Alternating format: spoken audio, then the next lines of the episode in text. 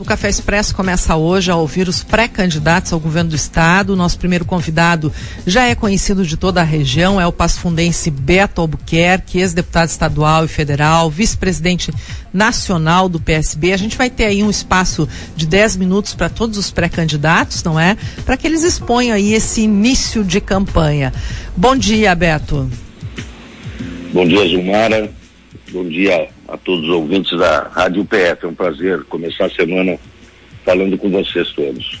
Bom, Beto, a gente quer saber de, para começar a nossa conversa, quais são as bases em que sua pré-candidatura está sendo construída no Rio Grande do Sul?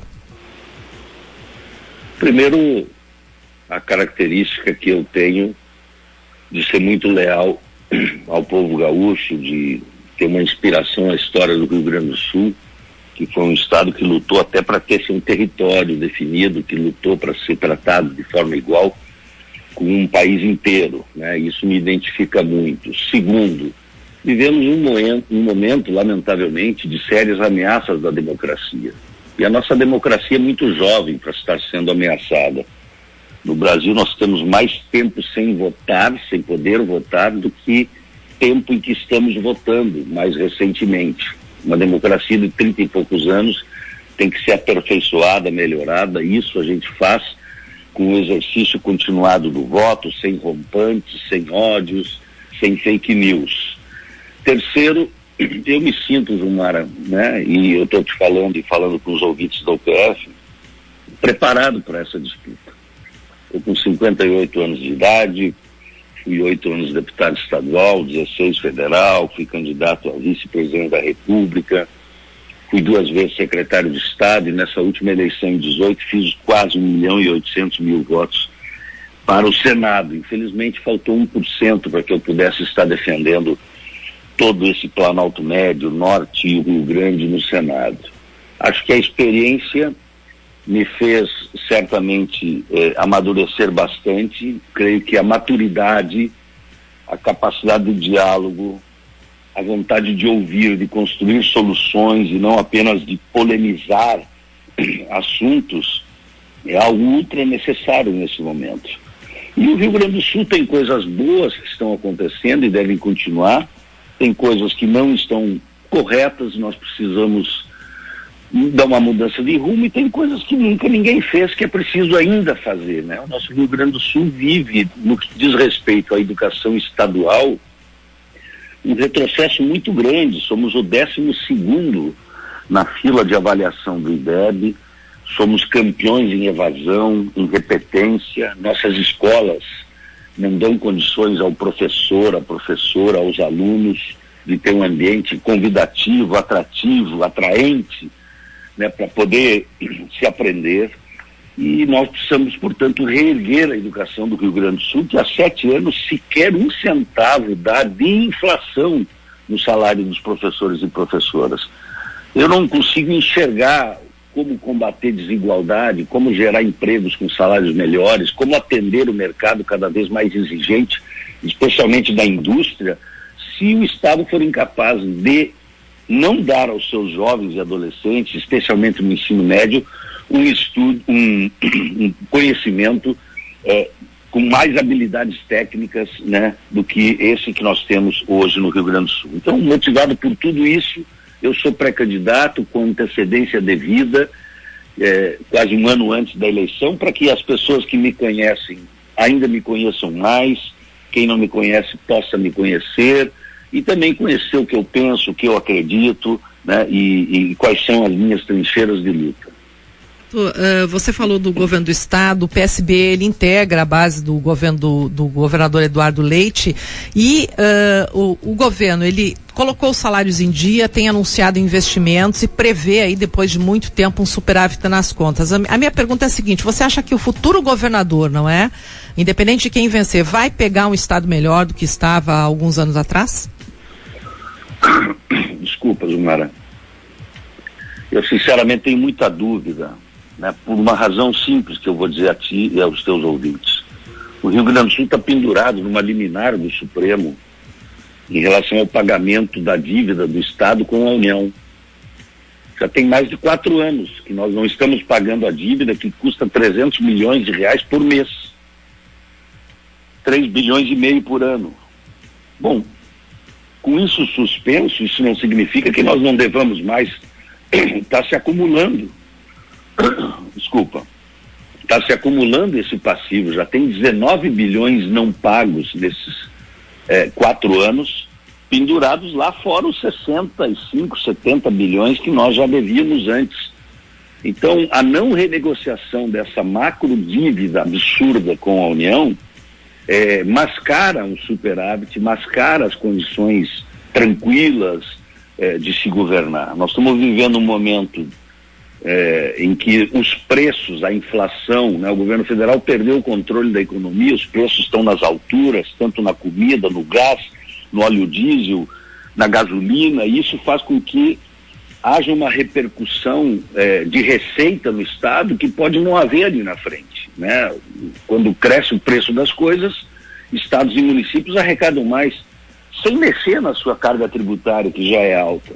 Então, há muita coisa né, de excepcional acontecendo no momento, isso não significa que não haja coisas boas, que permitiram um ajuste melhor. Agora, por quanto tempo isto vai durar, nós não sabemos. Há muito tema de casa ainda por fazer, mas eu acho que o período de cortes, de achatamento salarial, né, de, de ajuste fiscal, arroxo e tal, passou. Nós precisamos agora, a partir de 2023, é, entregar, devolver exatamente ao professor, como eu disse há pouco, e também à rede estadual e a outras políticas públicas que dependem do Estado, como saúde e segurança pública, é, um pouco mais de serviços e de serviços melhores.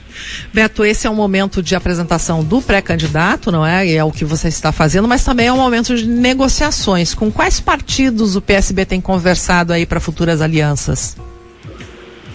Olha, eu tenho origem de centro-esquerda, né?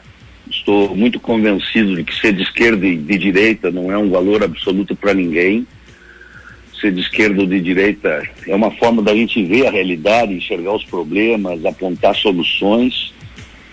É, e aqueles que acham que ser de esquerda ou de direita é imperioso, eu acho que estão enganados, porque o valor do político e de quem quer governar um Estado está na competência e na honestidade. Esse é o maior valor do político e do homem público, né? Seja de direita ou seja de esquerda, porque não adianta ser de esquerda e de direita desonesto e incompetente não serve nada né, o rumo ideológico. Então eu tenho uma origem de centro-esquerda, como eu te disse, já bastante amadurecido sobre as coisas, com uma visão muito mais ampla, e tenho conversado muito com esse campo mais progressista da política, né? até porque só pode estar no meu palanque quem de fato admira, defende a democracia, né? quem quer destruir instituições, quem quer fazer revolução, né? quem odeia o outro, quem não consegue ouvir o outro pensar diferente sem ter um rompante, quem adora fake news, eu não tenho como conviver com esse tipo de perfil, né, que multiplica todos os dias através das redes sociais mentiras absurdas, né, diariamente para perturbar, digamos, algum tipo de, de, de unidade política no país. Eu estou conversando com muitos partidos desse campo, acho que posso inclusive liderar como candidato é, um movimento nessa área. Agora, estou dialogando já com 10, 12 partidos, não estou preso a nenhuma solução nacional específica, na medida em que também só estará comigo no palanque de governador o candidato a presidente que me apoiar. Né? Qualquer solução que seja feita nacionalmente pelo PSB, apoiando esse ou aquele, se não tiver aqui no Rio Grande do Sul apoio, não, não terá também, obviamente, eh, o meu apoio. É uma questão lógica de reciprocidade. Então ainda temos muito que dialogar, já, já, conversa, já conversei com, é, com o PDT, conversei com Solidariedade, a rede já está bastante amarrada na minha candidatura, conversei com é, o PROS, o Avante, é, PCdoB, já falei muito com o Juliano Roso, com a Manuela. Conversei também, além do PDT, com, com o PT, que tem candidato, o Edgar Preto. Afinal de contas, não é errado conversar com todo mundo. Já falei com o MDB, enfim, todos esses partidos com os quais a gente já conviveu mais intensamente na política, eu tenho obrigação de ouvir, né, de falar, de dizer quais são nossos propósitos Mas que fique claro, a aliança tem que ser programática, tem que ter compromisso, como eu estou dizendo, a minha prioridade um é reerguer a educação. Quem quiser reerguer a educação, vem comigo. Quem não quiser, toma outro rumo. Nós temos que nos juntar, não por interesse de cargos, secretarias ou espaços né, para os membros do, do partido político A e B. Nós temos que nos juntar para fazer as coisas acontecer e para melhorar a vida daquelas pessoas que mais precisam. Nós temos hoje milhões de desempregados, gente passando fome, né? Tudo dando errado para muita gente, microempresa fechando a porta. Bom, essa é a hora de você deixar de lado quaisquer outros propósitos que não sejam os propósitos humanitários de socorrer quem mais precisa nas nossas cidades, nas nossas regiões, no nosso estado. Tá certo. Beto Albuquerque, muito obrigada por sua entrevista aqui na Rádio PF. A gente vai ter uma campanha pela frente, obviamente a gente vai conversar outras vezes. Tenha uma boa semana. Muito obrigado, Gilmara, pela oportunidade, obrigado pela paciência a todos os ouvintes da Rádio PF. Ótimo, ótima semana, cuidem-se, né, protejam-se e vamos adiante. É para frente que se anda. Grande abraço a todos. Muito bem. Inauguramos assim uma série de entrevistas dos pré-candidatos, né, Zumara? Isso aí, para os eleitores ir conhecendo, não é? O que, que a gente vai ter aí em 2022.